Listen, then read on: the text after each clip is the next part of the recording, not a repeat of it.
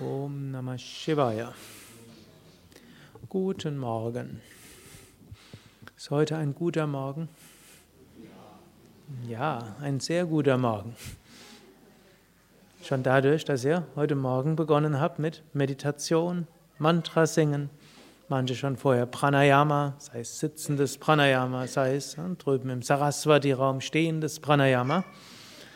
Bald werdet ihr Vorträge haben, danach Asanas, Pranayama üben. All das macht aus jedem Morgen einen guten Morgen. Wobei es nochmal Unterschiede gibt zwischen guten Morgen und angenehm vergnüglichem Morgen. Hm, manche werden vielleicht an ihrem Wochenende andere Vorstellungen haben, was ein angenehm vergnüglicher Morgen ist. Vielleicht bis neun oder zehn Uhr ausschlafen dann Kaffee am Bett und es gibt noch verschiedene andere Möglichkeiten. Für manche mag das angenehm vergnüglich sein, aber nicht unbedingt gut. Hm? Die alten Lateiner haben gesagt, Jucundum non semper bonum est und bonum non semper jucundum est. Das Angenehme ist nicht immer gut und das Gute ist nicht immer angenehm. Krishna formuliert es in der Bhagavad Gita nochmal anders. Es gibt dort sogenannte sattwige, rajasige und tamasige Freuden. Und das sind jetzt natürlich komplexe Ausdrücke. Ich glaube, 40 oder 50 der Anwesenden waren vorher noch nie hier im Haus, haben diese Ausdrücke noch nicht gehört, aber wird so gesagt, die rajasige Freude ist das, was am Anfang ist wie Nektar und nachher wie Gift. Das ist rajasig, also nicht so gut. Erscheint zuerst mal ganz schön und danach nicht so schön. Also zum Beispiel eine Tafel Schokolade zu essen ist zunächst mal sehr angenehm, aber nachher nicht so gut. Und dann gibt es Sachen, die sind am Anfang wie Nektar, also sind am Anfang wie Gift und nachher wie Nektar. Das ist für manche Menschen. Morgens früh aufstehen. Viertel nach sechs klingelt der Wecker. Geist sagt, oh. ihr steht trotzdem auf Nachher ist es wie Nektar, weil wenn ihr meditiert habt, Pranayama geübt habt, wenn ihr äh, Mantras gesungen habt, Asanas geübt habt, nachher fühlt man sich gut. Hm. Gut, manchmal werden dabei auch noch Reinigungserfahrungen ausgelöst. Manchmal, wenn man so viel Gutes tut, hm, kriegt man am Nachmittag Kopfweh von all dem Guten am ersten Tag. Und dann am zweiten Tag, dann fühlt man sich leicht und großartig. Und dann nachher ne, kann man durch die ganze Woche hindurch schweben.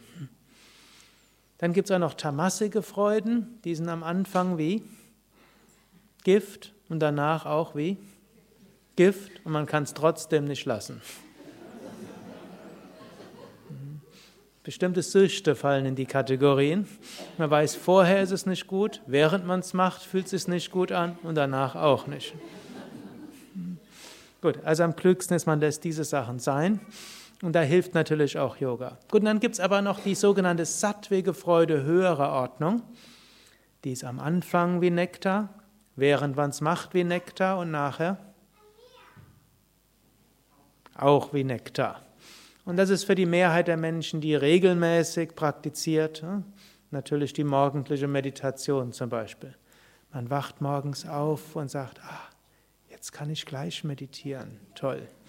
Man setzt sich hin und denkt, ah, jetzt habe ich Zeit für die Meditation. Großartig. Während der Meditation, so toll, dass ich meditieren kann. Und nachher? Der Tag verläuft anders.